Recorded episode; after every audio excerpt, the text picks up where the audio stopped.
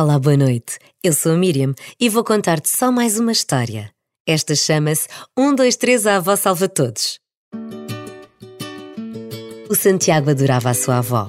Achava que ela era a avó mais fixe de sempre, porque gostava de animais e ouvia música rock. Ficava sempre feliz quando a mãe lhe dizia: Santi, a mãe hoje não te vai buscar, vai à avó. Passava o resto do dia a pensar: quando é que será que a avó Sara ia aparecer na escola para o ir buscar? É que ele já nem se concentrava nos ensaios para a festa de final de ano.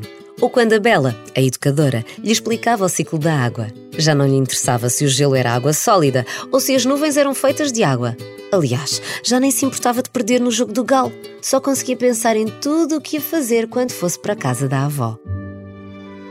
Depois do lanche, a avó Sara chegava e todos os meninos que haviam chegar avisavam Santiago: Santiago, a tua avó chegou! E lá vinha a avó Sara, quase sempre vestida de preto, cabelo curto a rapaz e com os anéis e pulseiras que deixavam as meninas da escola à sua volta a apreciar as suas mãos. A minha avó é mesmo fixe, pensava. Às vezes, antes de ir para casa, ele ainda ficava na loja da avó, portava-se muito bem, e os clientes que entravam diziam-lhe sempre: Então, Santiago, vieste ajudar a avó? Estás cada vez mais crescido? Ele ficava todo orgulhoso e aproveitava para brincar às lojas enquanto lá estava. Às vezes, o Sr. António entrava, mesmo sem ter interesse em comprar alguma coisa. Entrava só para lhe dizer: Vê se ajudas a fazer os trocos. Fazer contas é muito importante ao longo da tua vida. Lembra-te sempre disto, Santiago. E já agora, quanto é 3 mais 3? O Santiago, ao início, ainda contava pelos dedos, mas o Sr. António fazia-lhe sempre esta pergunta e ele já respondia bem rápido: Seis! Cala a boca e não me chateis. O Santiago ria, ria, ria. O Sr. António contava-lhe sempre isto e era óbvio que sabia bem a resposta, mas o Santiago achava sempre muita graça. Quando o avô João aparecia para fechar a loja e irem para casa, era uma festa. Ainda bem que era quase verão e os dias estavam enormes, ainda ia dar para fazer muita coisa. Passavam ainda na padaria a comprar pão para o lanche e lá chegavam finalmente a casa. Os avós moravam numa quinta à saída da cidade. Lá tinham galinhas, ovelhas, coelhos, cães e gatos. E lá de vez em quando aparecia um cão novo que a avó Sara tinha encontrado em algum lado sem dono. Ou então alguém dava um gatinho bebê. Sara, tens espaço para mais um lá na quinta? Perguntavam-lhe muitas vezes. Uma vez, um gato apareceu dentro do motor de um carro de um senhor e perguntaram-lhe isso. Ela respondeu o que respondia sempre quando lhe ofereciam algum bicho: Quem dá comida a quatro dá a cinco. Traz-me lá esse pequenino sem dono. Mas a avó Sara não dava guarida apenas a gatos e cães. Uma vez salvou um pardalito das garras dos gatos. Era bebê. Ensinou-o a voar e alimentou-o. Andava com ela para todo o lado e até para a loja. Andava sempre ao ombro e também gostava de poisar na cabeça de todos. Dava beijinhos e todos gostavam muito do Mike, como a avó Sara lhe chamou. Passado uns tempos, passou a ser a Maikelina, porque não tinham percebido que era uma fêmea, mas o pássaro não pareceu levar a mal. Naquele fim de tarde, chegaram à quinta dos avós. O Santiago comeu o seu lanche no alpendre e foi partilhando o fiambre com um gato que por ali andava. Mas despachou-se rápido que a avó ia regar.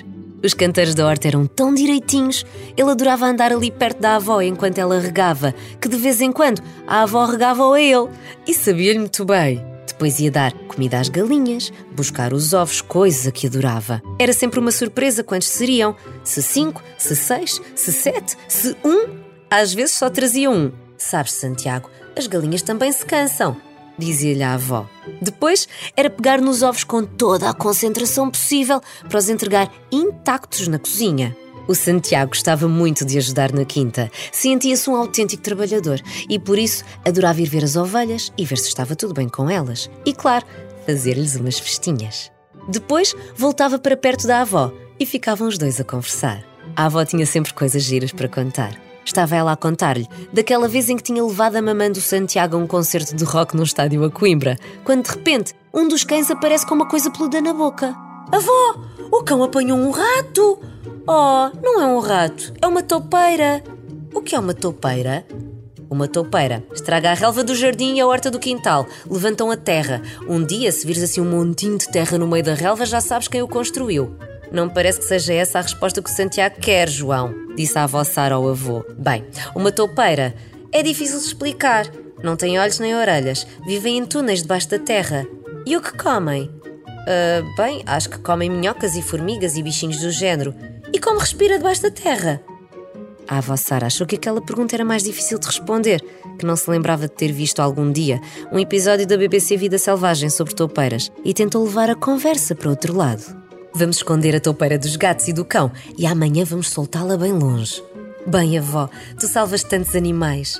E lá foram os dois para a garagem, esconder a toupeira dos gatos e do cão. Arranjaram uma caixa de sapatos, puseram uma toalha para ficar mais confortável. Não eram túneis escavados na terra, mas era o melhor que podiam oferecer. No dia seguinte, de manhã, o Santiago levantou-se rápido, comeu num instante e foi a correr à garagem ver a toupeira. Lá estava ela num cantinho da caixa. Enfiaram-se no carro. Fizeram uma curva, depois outra.